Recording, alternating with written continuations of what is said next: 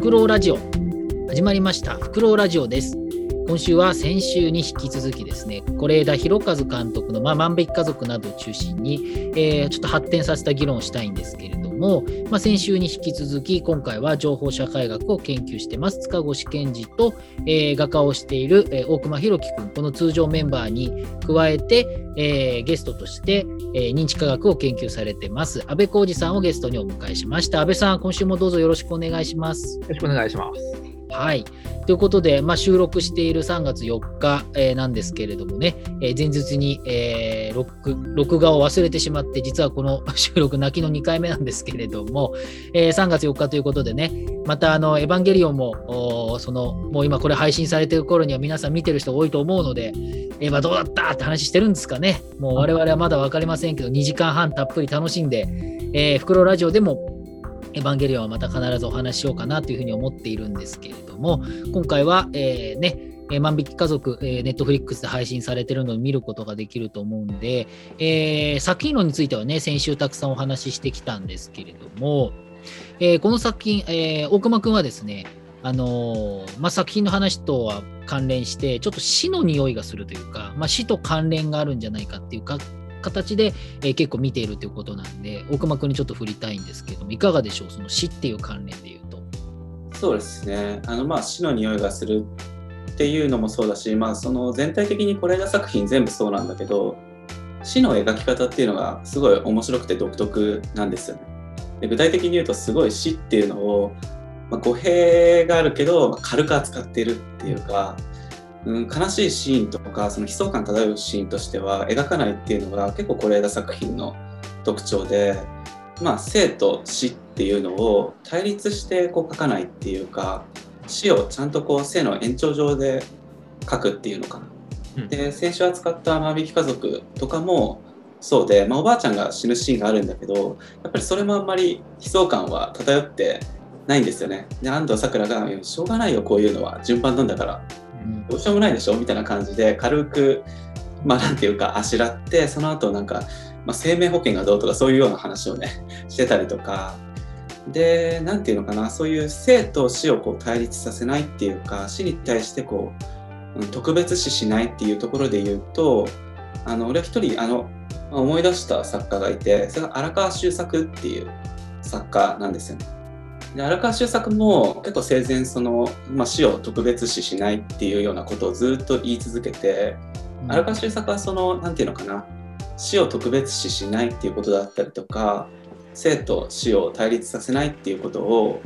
まあ、人間は死なないっていうふうにちょっと分かりづらい表現で言ってるんだけど荒川修作もそういう何て言うのかな生と死っていうのをこうクロスするような場っていうのを生前かなり芸術作品を通じて作っていたり、まあ、養老天命反転地っていう建築作品としても残していたりしてるんですけど。でこの荒川修作の「人は死なない」っていうようなことについて、まあ、今日ゲストを来ていただいてる安倍さんが、まあ、かつてあの研究会の、まあ、グループ LINE で結構すごい軽眼というか高抜なパラフレーズをしててそれをちょっと紹介すると、うん。あの死なないっていうことを安倍さんは本来持っているその身体性っていうものを取り戻すことでその中でこう動きっていうものを全くこう別のパラダイムでこう展開していくことによって浮かび上がってくる、ま、不変な情報変更に気づくっていうことなんだっていうような、まあ、ちょっと俺なりにあの切り縮めて今言い換えたんだけどそういうような言い方をしてたんですね。でこれを見た時にかなり我が意を得たりと思ってでこれもう一回その何て言うのかな俺なりにあの引き取って解釈すると、まあ、るいはその荒川的なねコンセプトを抽象化して言うとその本来持ってる身体性っていうものに気づくことで死を生の延長線上にこう位置づけられるようになるっていうようなことだと思ったんですよ。そういうふうに考えると、まあ、万引き家族の登場人物たちの死に対する悲壮感のなさっていうものもこう説明できるようになるしあの人たちはすごい常にすでにあの死の近くにいる人たちであってそういうところで俺たちとは違う身体性を生きているっていう。でそういう人たちの死に対する感受性っていうものがまあ、俺らとは全く違った感受性で死と向かい合ってるなっていうふうに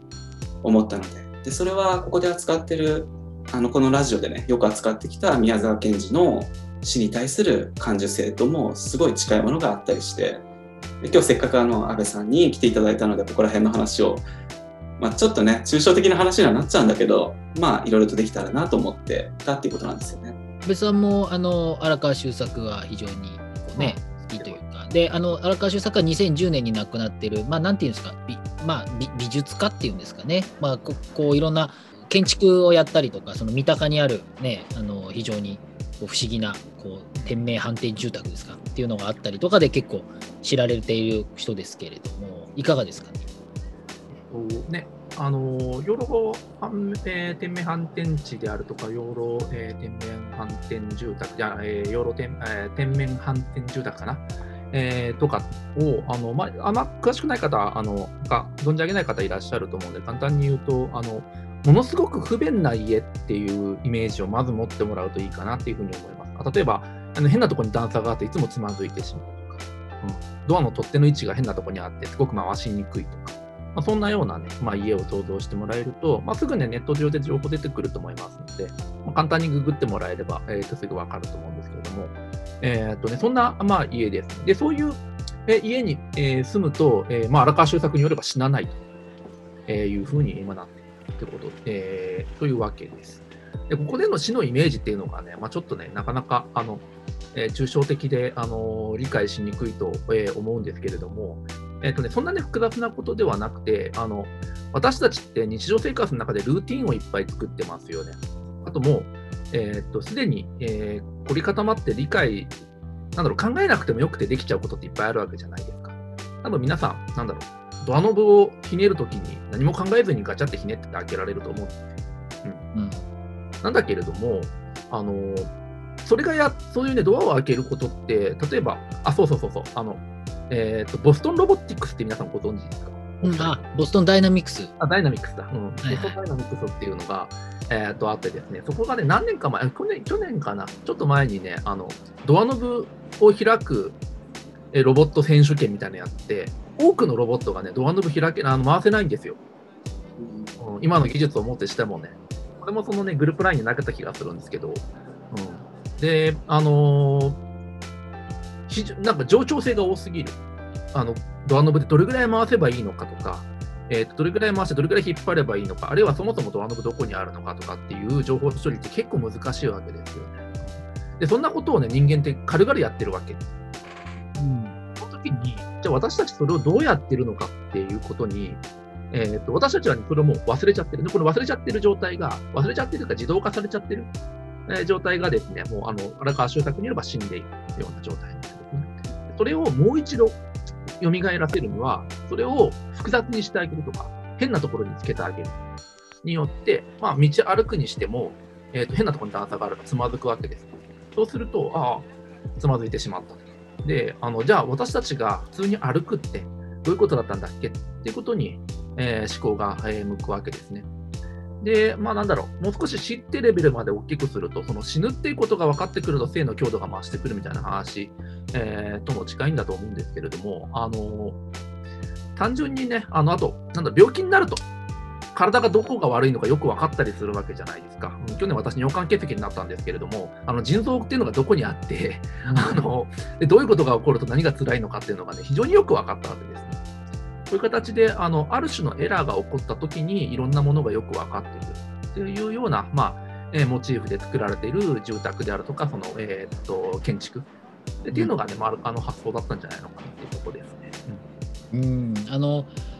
安倍さんはやっぱりその研究の中で、まあ、認知科学っていう研究なんですけれどもあの人類学とか、まあ、他の心理学とかいろんなところに詳しいと思うんですけれども、うん、安倍さんがやってるアフォーダンスっていう考え方研究の対象の一つのアフォーダンスという言葉と、まあ、荒川修作に今おっしゃった話は非常に近しいと思う。いかがですか、その関係そうですね、あのまさにこのあとさっき、えーと、熊さんがその不変更っていうふうにおっしゃっていただいたところともまあ関わってくると思うんですけれども、えーと、基本的には地続きの話だと思ってもらって構わないと思います。うん、で、あのなんだろう、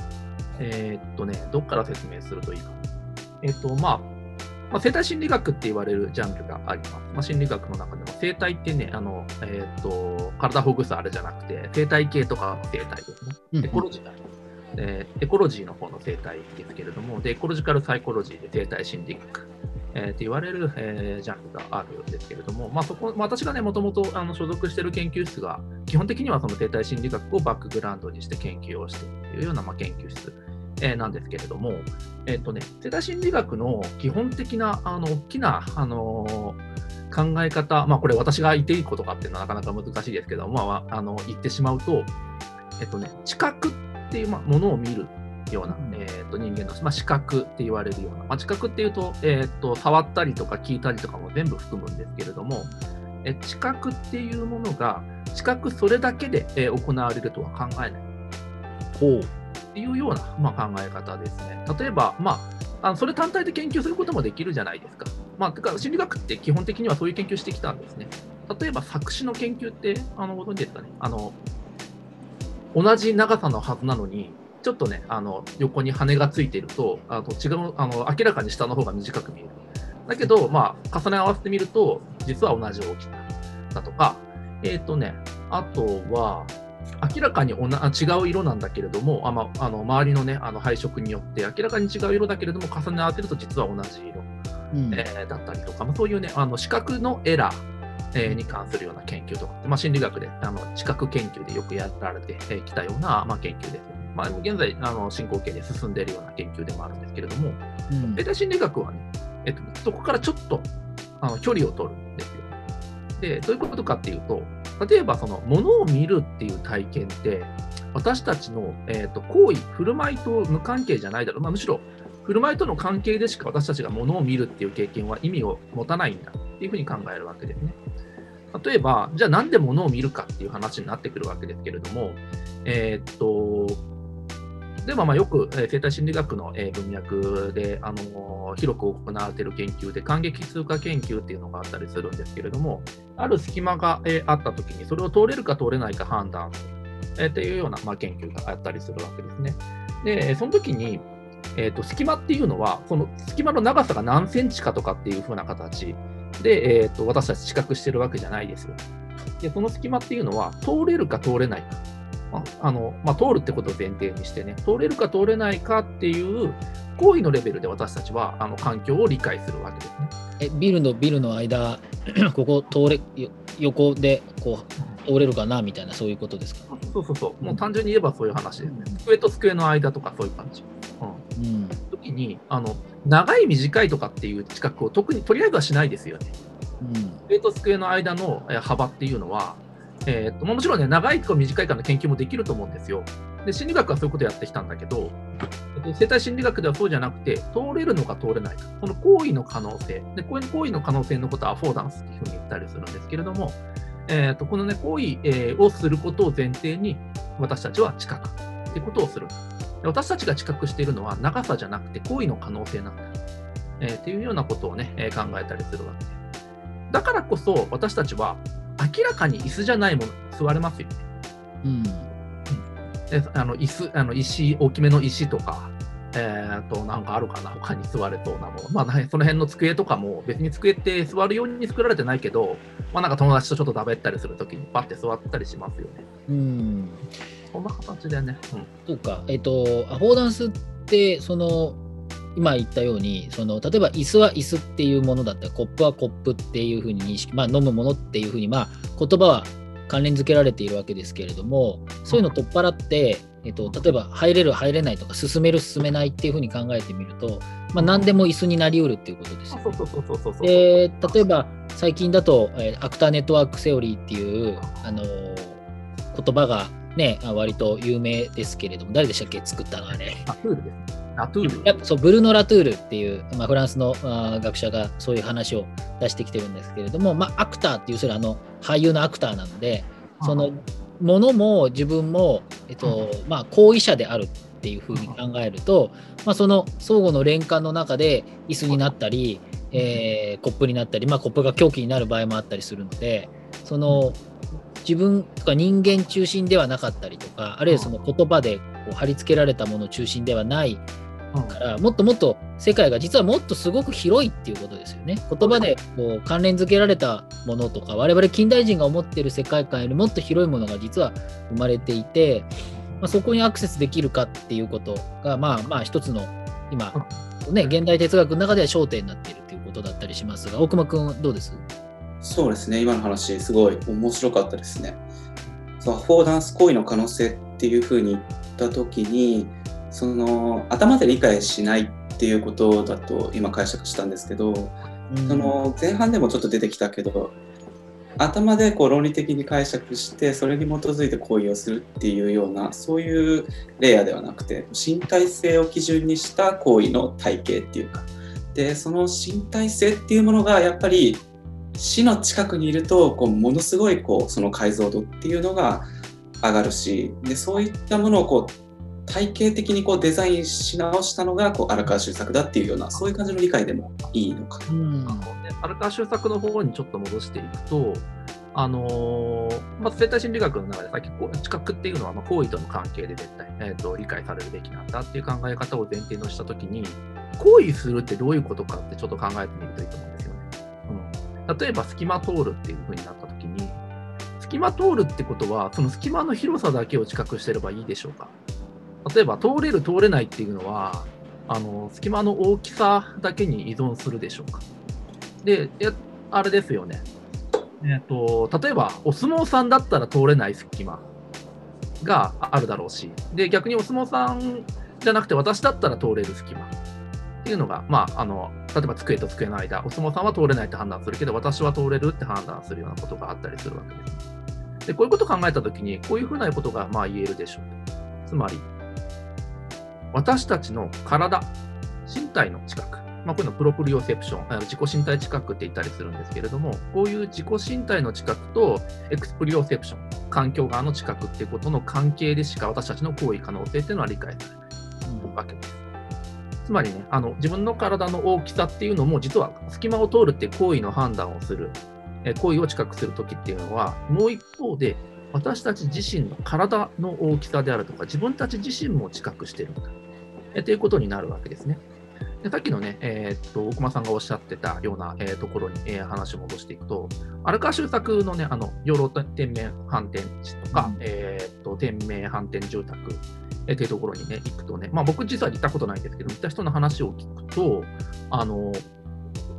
この自分の体についてよく分かった。自分の体がこういうところにぶつかってしまったりする。えまあそういうふうにね、わざと作ってるところもあると思うんですけれども、例えば、え隙間を通ろうとしたときにちょっとガチンってぶつかっちゃうとか、まあ私結構自分の自己身体近く下手くそでよく頭打つんですけども、その、あの、針とかにガチンとか打っちゃったりするわけですよね。でそうしたときにあ、自分の体ってこれぐらいの大きさなんだってことがね、どんどんどんどん理解されていくわけですね。で、世のため、えっ、と、天命反転地であるとか、荒川修作の作品に触れることっていうのは、その自分がね、どんどんどんどん不安定に、えー自分を不安定にしていくようなことになるわけですね。まあ、あの、つまずいたりとか。で、その不安定性の中で、自分ってことがね、改めて分かって分かってくる。自分がね、どういう体をしているのかとか、自分、まあ、えー他の作品も全部そうだと思いますけれども、自分がどういう考えをしているのかが分かってきたりとか、そういうね、自己身体知覚がね、多分ドライブされる。えっていうような、それはあれなんですか、スポーツ選手っていうのはむしろ、そのこう自分の動かせないっていうことを動かせるようにしていくわけじゃないですか。それでこう、ね、一流の人たちは本当に多分筋肉の我々だって1個か2個しか気にしない表と裏の筋肉ぐらい多分何十個も筋肉をなんとなく知覚してすごい細かいバランスで多分あのテニスプレーヤーとかって多分やってると思うんですよ。でそれは多分一つ一つ大事でそれは分かってる人はすごい身体感覚強いんだけど多分今おっしゃってるのはまたそれともちょっと違う次元の話と考えていいんですかね？そうですね、そうですね。あのまあ、なかなか難しいところで、例えば、まあ、面白い、その今のまさに塚越さんのお話が、まあ、世帯心理学の中でもよく議論されることなんですけれども、あの私たちが行為を調節するときって、この一個一個の身体の筋肉に注目することなんだろうか。っていうふうに考えるとね、かなりね、えーとね。身体あの筋肉を制御しても行動って制御できないんだってことをね、よく言うんですよ。例えばね、えっとね、例えばこの1個の筋肉調整するじゃないですか。調整したときに、これが持つ結果って無限にいろいろあるんですよ。っていうのはまず、あの筋肉、他にもいっぱいあるから。うん、で、その筋肉、他の筋肉との関係で方位って決まるわけじゃないですか。そうすると、この1個の筋肉がどういう影響を与えるかってすごいいっぱいありあり得るし、筋肉だけじゃなくて関節もいっぱいあるんですよね、人間の体って。うん、なので、その関節分がさらに追加されると、もっとパターン増えますよね。で、さらに言うと、筋肉って、あの、えー、っと、柔らかいんですよね。なので、1個の刺激に対して、えー、っと1位の刺激を変え、あの1位の反応を返さないんですよ。あの紙とかと一緒。紙ピンってやった時に同じ力で打ったとしても多分ね違う動きするんですよ。そういう形でねあの私たちの身体ってあのものすごい選択可能、まあ、自由度って言ったりしますけどねものすごいねあの選択可能性が、えー、といっぱいあってそんな簡単にね行為って調整できないんですよね。その場合ってその軸の設定をどこにするかによって全然変わってきちゃういろんなものの価値が変わってくると思うんですけれどもそれこそホメオスタシスホメオスタシスっていう考え方あります。恒常性維持っていうのがあってまあ我々こうねこうどっか怪我してもそこを補いながら歩くことができるとか、まあ、そういうこう全体としてバランスが取れたものを維持しようとするわけですけれども、なんかそれって難しいじゃないですか。もっと大きいことで言えば、こう、一つの理論としては、地球にとっては人間ってのはがん細胞みたいなもんで邪魔だから、これが排除されるようになるのは、むしろ正しいみたいな、それこそ、ナウシカとかなんとかで、こう地球がね、あの人間が絶滅するっていう時は、むしろそれは地球地球にとっての自助作用だみたいな 話で、まあそういうふうにも取れるわけじゃないですか。一番大きく設定すればですけどね。でもそういった時に、その安倍さんの研究の中でその軸を何と何の関係って言った時にその参照項っていうのはどういうふうに設定されるんですか？あとね、お答えになってるかわからないところではありますけれども、あの私自身は実は、ね、その世代心理学のそのガチガチの実験とかそんなにしなくて、あれなんですけれども、やっぱりシステムで考えますよね。うん、で一個一個の要素で考えていくと無限なんだけれどもあの身体共応っていう身体システムのレベルで考えると実はそこには、えーと、いろんなパラあのえー、っとねなんていうあとあのアトラクターって言ったりしますけれどもその身体のそのシステムを大きく変えうるよう,、ね、ような、えー、要素があったりするわけですよね。例えばあの子供がえっとね原子原子歩行っていうんですけど、えっと、赤ちゃんのね水につけてあげるとね、歩き出すんですよ。まだハイハイしかで、ハイハイもできない。こんなちっちゃい子でも水につけてあげると歩くんです。なんかインストールされてるんですね、我々にね。うん、で、それはね、身体のレベルではもう多分だから構造としてあるわけですね。だけど、例えば筋力が足りない、こういうアトラクターが、まあ、それ何筋かちょっと私は細かく細かく知らないけれども、そういうね、筋肉の、えーと、筋力っていうアトラクターを、あのそこがあのえーと、行為の可能性を狭めてるわけですよね。だけれども、そのシステムの中からそのシステムを作り上げているその筋肉が足りないっていう要素を除外してあげると、実は身体がシステムとして作動して歩ける、現象歩行で歩けるようになったりする。そうね、あの人工知能研究とかだと結構常識だと思うけどそのホメオスタシスっていうか恒常性機能だけを高めていってもあの人間的な体としてはこう作動しないっていうのは常識でもう一つやっぱアポトーシス、うん、あのやっぱり自分をその環境にこう開いていってその環境からのフィードバックで自分の行動をこう決定できるようになるっていうそういう次元がどうしても必要になってくるっていうところで今少し捉えてたんですけどかなり難しくなった話をあの少しグググッと引き落とすような感じになっちゃうかもしれないんだけどやっぱなんかあのバガボンド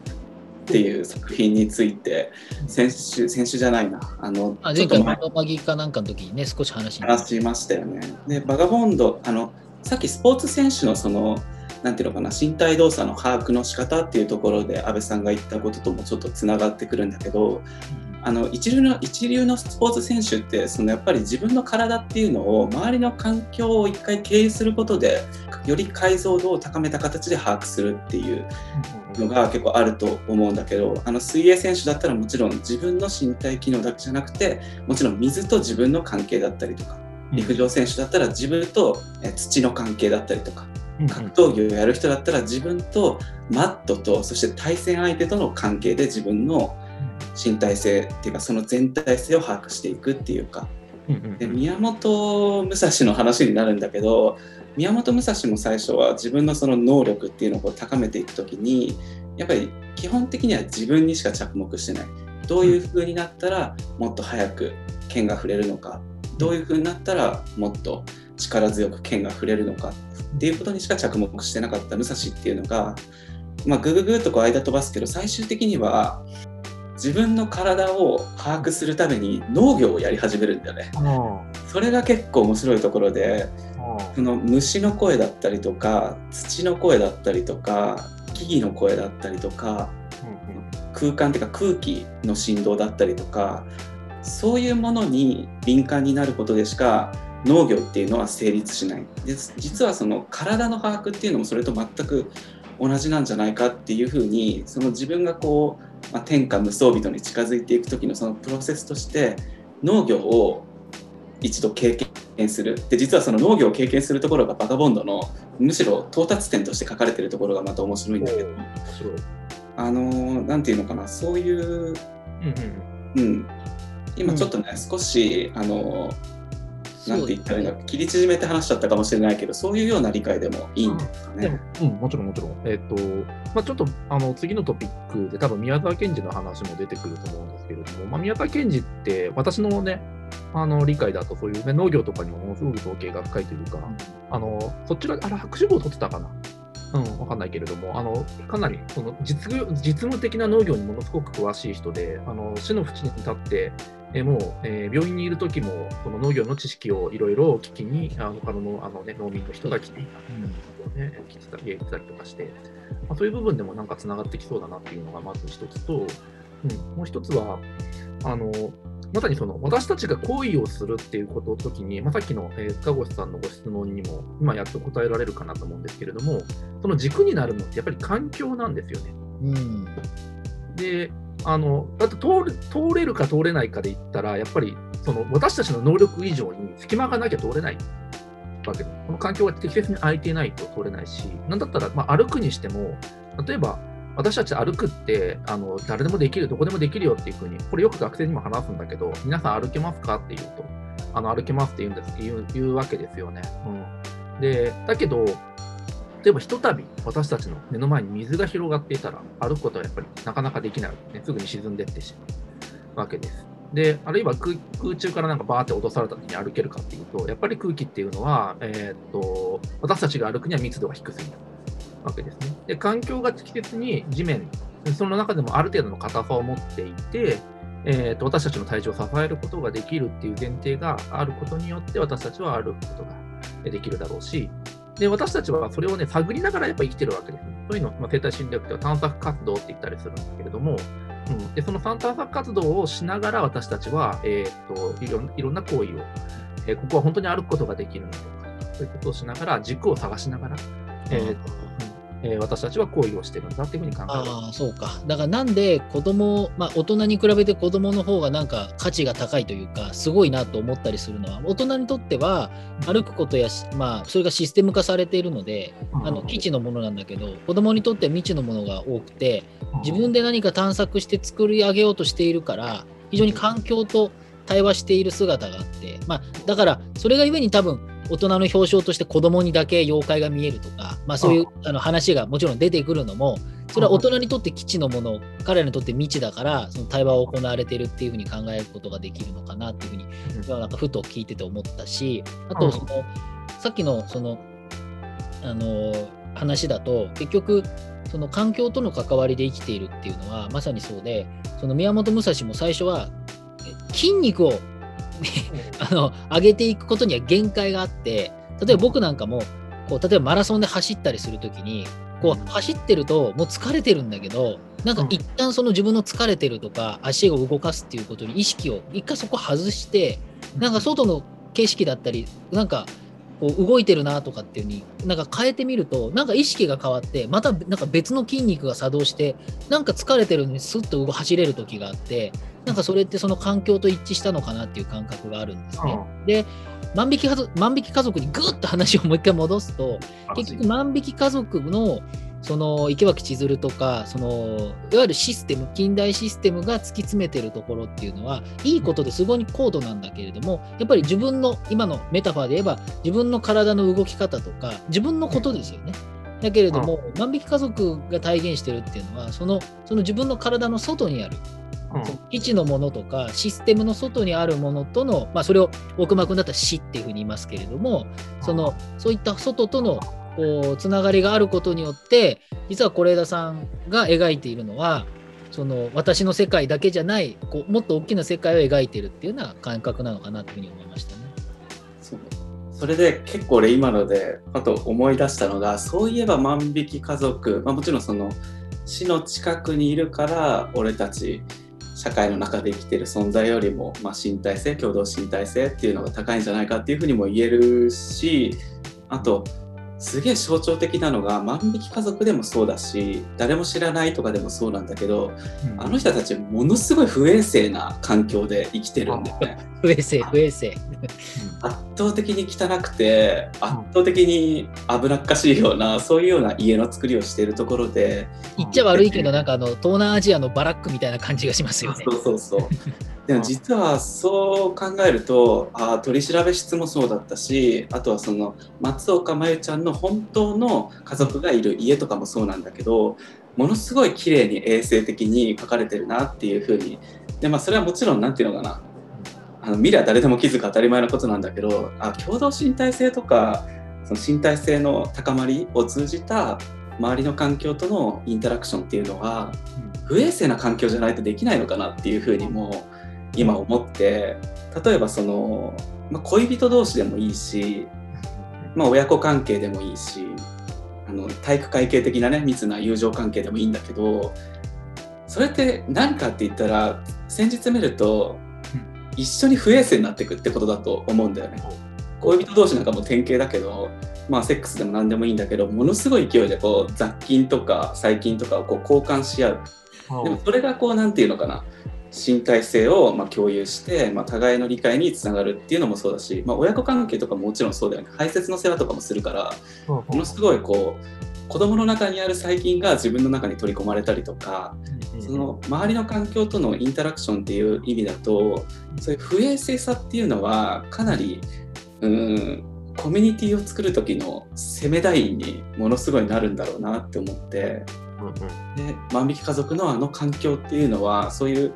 なんていうのかな今の話の延長で考えても結構面白いとこなのかなっていうふうには思いましたけど。あのいいですか僕ですいません。えっ、と僕今のすごくよくわかるんですよ。で、まあ、宮沢賢治とかにとってのそれは何なのかなとか、まあ、死とか本当の幸いとかって何なのかなと考えたんですけどあの一つ話戻っちゃうんですけどバガボンドでお前の他の収録でも少し話したんですよ大熊君も話してたのはそのバガボンドは最終的にどんどんこう農業に乗って、まあ、仙人みたいになっていくわけですよね。その環境が分かるようになってきて仙人になってきて、まあ、煩悩が抜けるじゃないけど、まあ、天下無双と言われてた人は大体そういう感じになっていく人が多いっていう描かれ方をしているんだけどでもずっと武蔵はその心の中にでもすごい野獣の部分があると。人を殺すのが楽しかったし今でも天下無双になりたいっていう気持ちがあってそれが出てくるとなんかすごい鬼が出てきてそれを自分の中で潰していくっていう作業があるんですよ。だからこれはあの釈迦の修行みたいなことなのかなって僕は感覚的に思っているんですけれども。でもそのそれが非常に人間っぽいというかその環境との間で生まれるものだけに身を委ねて生きていけるんだったらそれは釈迦だと思うんですけれどもでも人間ってやっぱりその湧き上がってくる欲だったりなんだりっていうのがあるじゃないですか。でその折り合いをつけるっていうことがあの多分宮本武蔵だったらゴールででその折り合いのがうまく描けないからあの井上先生はえっと、ずっと救済っていう状況にしてるんだと思う。で、僕はずっとそう思ってるんで、で、そのバランスが結局難しいことだし、それって結局軸の設定どこにするの問題だったりするし、その自分の湧き上がってくる嫌なものも全部含めて残していくっていうことだし、万引き家族であればそれがその悪いこととは分かっててもああいうああいう生活をすることだったりでもそれはシステムとの関そのシステムという名の近代システムという名の環境との、まあ、折り合いのつき方だったわけですけれどもなんかそのもう一つその湧き上がってくるものとかの対処ってどうなのかなどどういうふうに捉えればいいのかなっていうふうに考えると、まあ、宮沢賢治は多分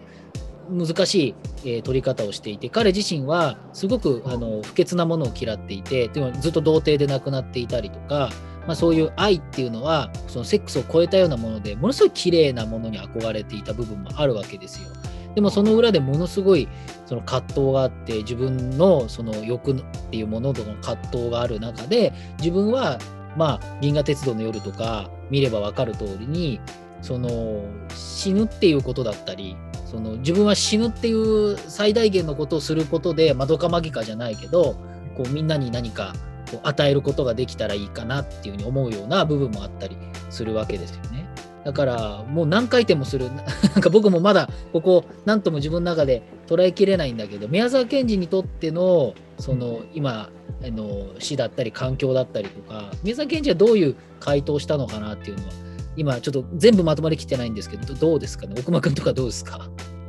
そうなんか、ま、魔法少女まどかマギカの時にも少し話したところなんだけど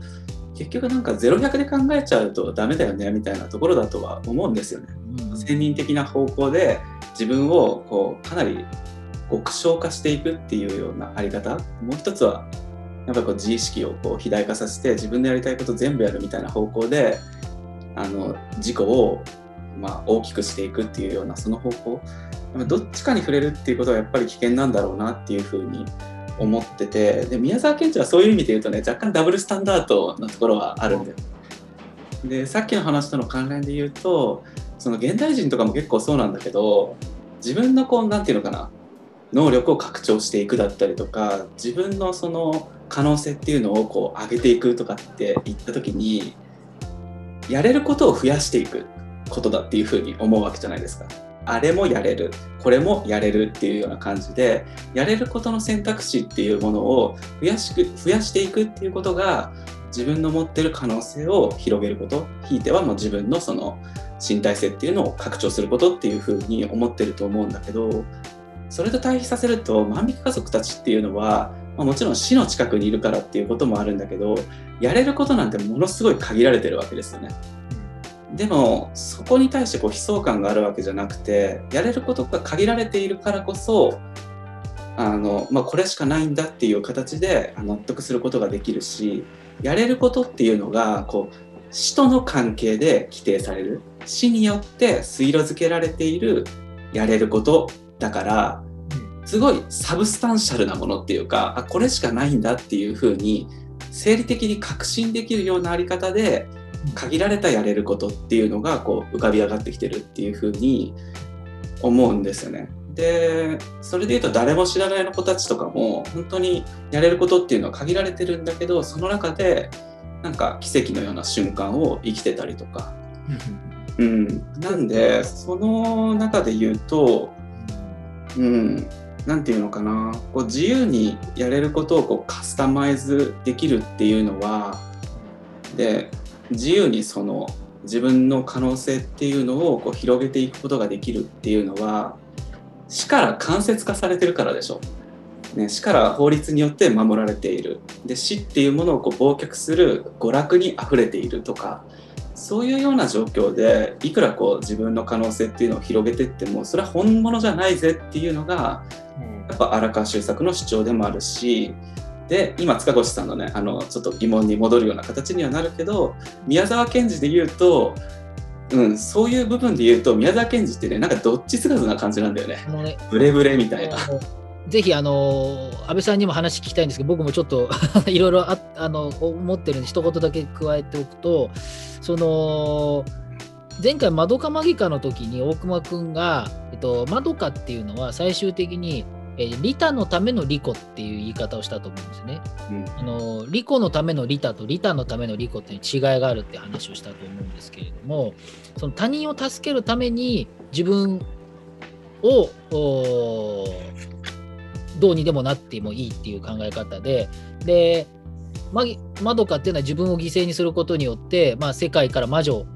なくすわけですけれどもそれって利己的でもあの利他的でもあるんだけどでも同時にものすごいそのまどかのこう利己利己心というか自分の、まあ、思いが強くてっていうこと。でもこれってものすごくキリストっぽいじゃないですか。でその普通の人は無理だっていう感じだと思うんですよね。でもそう考えると武蔵っていうのはもうちょっと人間っぽくってその多分最終的にそのリコのためのリタとリタのためのリコっていうのが多分同居するような形にもし最終話を書くんだったらそういう存在になるのかなというふうに思っていてでおそらくその宮沢賢治っていうのもなんかそういう感じかな。そのリコ心とリタ心みたいなのがすごく同居してるミックスされている、まあ、そういう意味では非常に人間っぽい。人間として生きている中でできることのマックスをやってる感じっていうふうに僕なんか今話聞きながらちょっと捉えたんですけどすみません安倍さんはいかがでしょう今までの話で。まあいろいろもう湧き上がりまくっててちょっと私も整理できるかわかんないんですけどまずね宮沢賢治のダブルスタンダードっていうところで言うと私もねそれね前感じたことがあるのはあの宮沢賢治博物館ってあの私ね花巻の今花巻のあるんですけどあのなんか全然ね、関係ないあのあれで、あの私、18切符で起こすのが好きで、まあ、遠野っていうあの妖怪が有名な地域があるんですけど、カッパがいる川があるとかね。柳田国夫大好きですよ、奥間君は。あ本当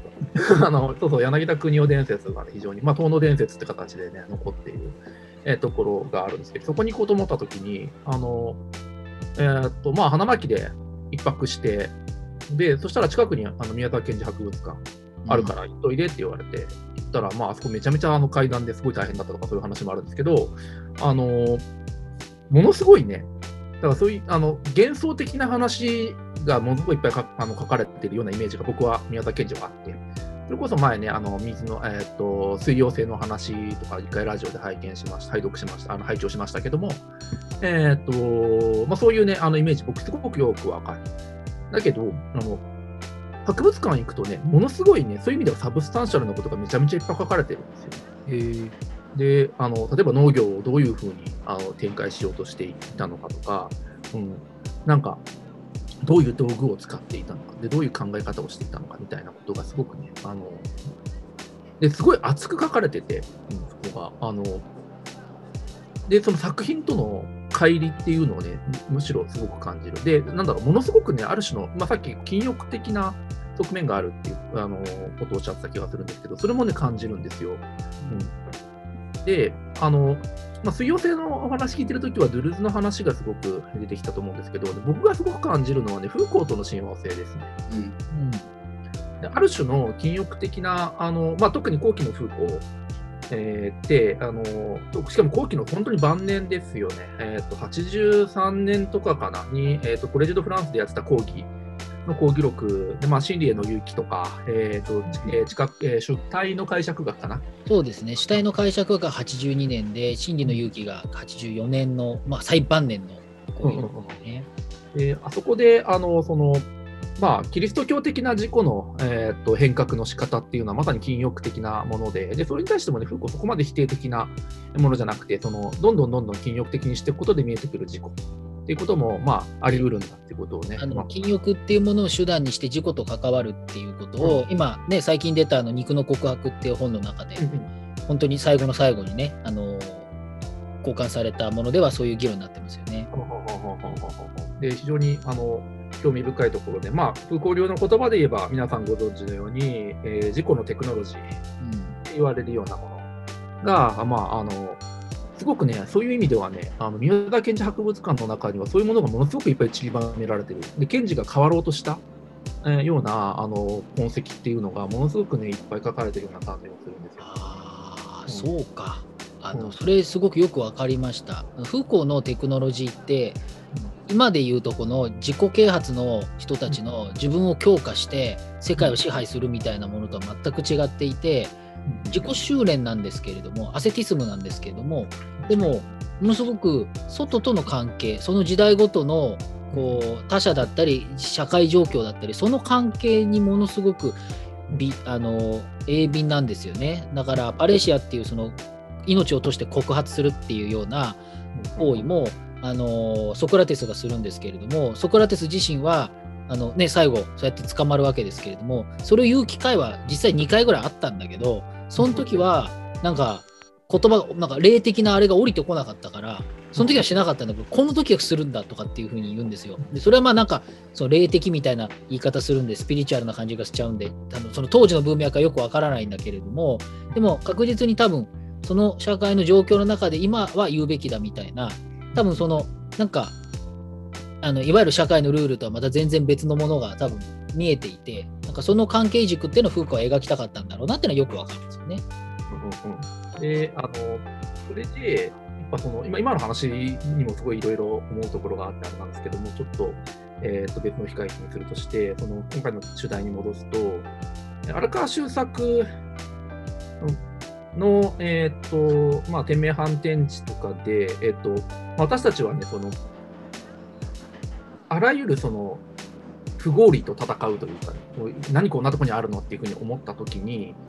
その身体の感覚を素直に、まあ、まさにパレーシアですよね、素直に外に出せるかってすごく大事なことだと思う。で、多くの人は多分ね、いや、これがやっぱいいんだよとか言っちゃうわけです。で、そうじゃなくて、まさに私が何を感じたのか、でそれ私の身体がどうなっているのか、でそういうことに鋭敏になる。えー、っていうことが、まあ、風光的なね、その、あの、事故を変えていくっていう時にすごく重要になってくる。で、まさにそういう、何か、その、まあ、禁欲とかもそうだし、まあ、その、えー、っと、禁欲的な実践、事故へのテクノロジーと、まあ、同じようにして語られるのが、えー、っと、ストア派の技法ですよね。まあ、特にセネカを中心に語られる、えー、ところだと思いますけれども、えー、そこのあの事故の、えーと、テクノロジーっていうのは、あのまあ、事故のその細かい部分を記録していくようなやり方ですよね。うん、でそういうふうに記録していくことを積み重ねていくことで、まあ、事故の痕跡を見つけ出していくとか、自分の癖を見つけ出していくみたいな、それを見出していくことによって事故を変革していくのだっていうようなことを考える、えー、わけだと思うんですけれども、あの、アルカ修作のその家に行くと、そういうね、いろんな痕跡が出てくるんです。自分の、自分の身体の特徴であるとか、いろんなことに関する。で、それをちゃんと言葉にしていくようなあの実践を、ちゃんと、あの、っていうのがやっぱり、それをね、嘘つかずに、なんか、やっぱこういうのがいいよねとか言っちゃわずに、本当にどういうふうにどうなったのかってことをちゃんと克明に考えていくことっていうのが、あの、事故を変えていくっていうようなことにつながっていくんだろうなって思っていて、万引き家族にもう一歩行くと、万引き家族にもう一歩行くと、私はね、そういう意味で言うとね、やっぱ取調室のシーンだと思うんですよ。で、あのまあ、環境っていうのは社会的な環境とか、まあ、なんだろう、自分ではどうしようもないもの、まあ、あの生態心理学だとソーシャルアフォーダンスっていう分野が最近できて、まあ、最近でも結構前ですけれどもできて、まあ、社会的な環境にもね、あの生態心理学とかアフォーダンスの考え方を適用していきましょうみたいな考え方があるわけですけれども、えーとまあ、万引き家族のあのシーンってまさに審議を決定するような形で、もう自分たちではどうしようもない法システムがを体現する2人が目の前にいるわけですよね。でその時にあの彼らは、まあ、なんかいろんなことに、ね、気づいていくわけですよね。自分たちがどういうことをしたのかとか。で、それはその法システムとの関係で自分たちが良くないことをしたってこともそうだし、自分たちが本当にやったこととは何なのかっていうとこにもね、気づいていくんだと思うんですよね。で、あの私がね、印象的だったのは、あのまあ、さっき大熊さんもおっしゃった、まあ、先週、えー、大熊さんも、えー、おっしゃった、えー、ことだと思いますけれども、あのえーと、安藤サクラが、うん、えーと、その涙を拭うし、まあ、本当に迫力がある、えーと、いや本当に卓越,、えー、卓越した演技だなっていうふうに思うシーンがあるんですけれども、うん、あのシーンで、実はね、あの、うん、セリフをちょっとだけ読むと、うんと、まあ、ここからにしますけれども、羨ましかった、だから誘拐したの？っていうふうに取り調べ官は聞きます。それに対して、うん、そうね、憎かったかもね、母親が、っていうふうに言うわけです。で、ここで、あのまあ、ちょっと沈黙があったりするんですけれども、ですごくね、あの発話が非流暢化している部分でもあったりするんですけれども、うん、そうねとかって言って、でここでね、やっぱね、安藤サクラは本気で自分が何を今回、えー、の出来事でやったのかってことを考えたんだと思うんですよね。で自分がなんでこんなことをしたのかってことを本当にこの、まあの自分の本当の言葉で語ろうとしているような感じ、まあ、パレーシア的に。うん、で、その後に取り調べ官が、子供2人はあなたのことなんて呼んでましたって聞いた後に、あの、えーと、涙の、えー、泣く泣くシーンが出てくるわけですね。こういうふうに手を握って。うんうんで、この後にね、まあ、取り調べ官がママ、お母さんっていうふうにさらに追加で質問するんだけれども、なんだろうねってかすれた声で言って、で、結構本当に10秒ぐらいの沈黙の後にもう一回なんだろうねっていうふうに。で、安藤桜は、ね、そういう意味で、その、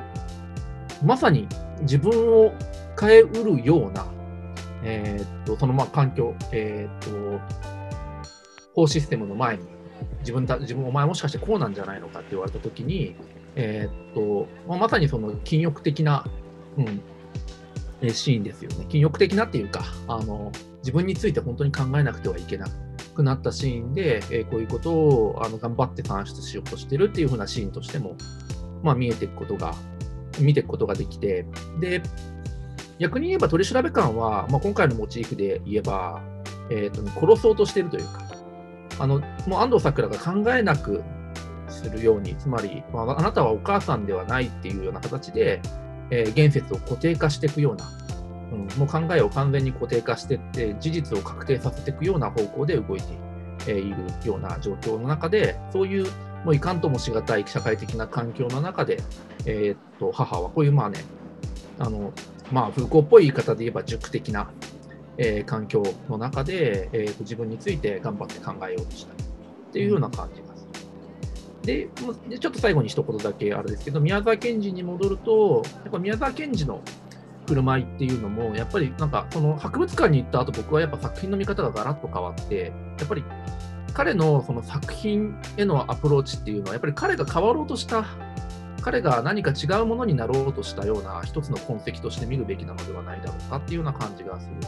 でそれはまあ、えっ、と、ひいて言えば死なないこと、彼があの生き続けるようなことにもつながってくるのかなというふうには思うんですけれども、あの、なんだろうな、非常に理想的だし、非常に美しい世界と、で彼が生きた、えー、と本当に泥臭い世界っていうことの中で彼があのこうなっていくだの、こうなっていきたいとか、そういう、えー、とある種の理想的な事項とか、本当にこうなりたい自分っていうことのある種の表彰として、まあ、ケンジの作品群を見ていくってことがもしかしたらできるんじゃないかなんてことをね、ちょっと聞いてて思ったりしました。それで言うと今その検事がねあの変わろうとした歴史だったっていうふうに今安倍さんがおっしゃってその通りだなって思うけどもう一歩進んで言えば多分変わろうとしてでも変われない自分っていうものを納得するためにいろんな実践してたっていうふうにも言えると思うんですね。そういう意味でなんかどうしようもなさっていうそのリアルどうしようもなさっていうそのリアルをまあ納得する浮かび上がらせるまさに実践活動の中で不変更としてその何ともならない自分の性っていうものをど描く中でこう落とすっていうかそういうようなところでまあ検事っていうのは悪戦苦闘してたのかなっていうふうにも思うしあどうしようもなさがどうしようもなさがリアルっていうところで言うと最後のその安藤サクラ。安藤サクラは自分が間違ってるとも確信してるんですよね。でもあの時あそこで母親として振る舞ってた自分っていうのも否定したくないっていうそのどっちつかずな曖昧な部分にやっぱり本当とかリアルとかうん。っていうのがまあ宿るしそういう意味でそのこうだっていうふうに言い切らないっていう意味で、まあ、禁欲的っていうふうにも言えるし、うん。そういう感じなのかなっていうふうにも思いましたけどね。うん。そういう意味では美しい描き方をしている。まあ、お我々から見ればですけどね、当人からしたら地獄なんだけれども、うんうんうんうんうん宮沢賢治の活動ってのはそういうふうに見ることができるって感じですね。あの、このラジオでなんで宮沢賢治をベースにって 思う人もいるかもしれないんですけど、今の大熊君の話は非常に納得がいきましたね。うんうんうんお我々がどういう視点でこれを見てるのかっていう。えーという感じで、あのーまだまだ話し足りないことがいっぱいあって、実際に言いたいという、ね、何時間も喋りたいという話もあるんですが、まああのね、あの幻の 録画失敗した幻の回も含めると、ものすごい時間を実はこれは共有しているんですけれども、まあ、ダース・レーダーさんもよくおっしゃってますけど、長く喋ってるとね、あの見えてくる光があって、あの特に今日の収録後半の方はあー怒涛の展開になって聞いている人もなんだかえ何の話してたんだっけ？みたいな 感じでえ話が進んでたと思うんですけれども最後はやっぱりあのもう一回戻ってくるっていうところかなというふうに思います。あのまあ、今回は安倍さんあのゲストにお呼び立てしてですね、まあ、たくさん本当に安倍さんだからこそあの引き出せた話っていうかあのしていただいた話があって我々も触発されてたくさんの話できました。またね、あの時間があるときに、例えばバカボンドとか、あるいはまあもうちょっとメンバーがあーフルで集まってるときにフルフルで、えーで、また議論したら、また違う展開にもなるかなというふうに、まあ、これに懲りずにということですけれども、えっと、ちょこちょこあのお呼びした立てしてお話できたら面白いかなというふうに思ってますし、あの大熊君も非常に嬉しそうな顔を、ね、してますので。いや本当に話せて光栄でした。はい、ということで、安倍さん、本当にいろいろありがとうございました。ありがとうございました。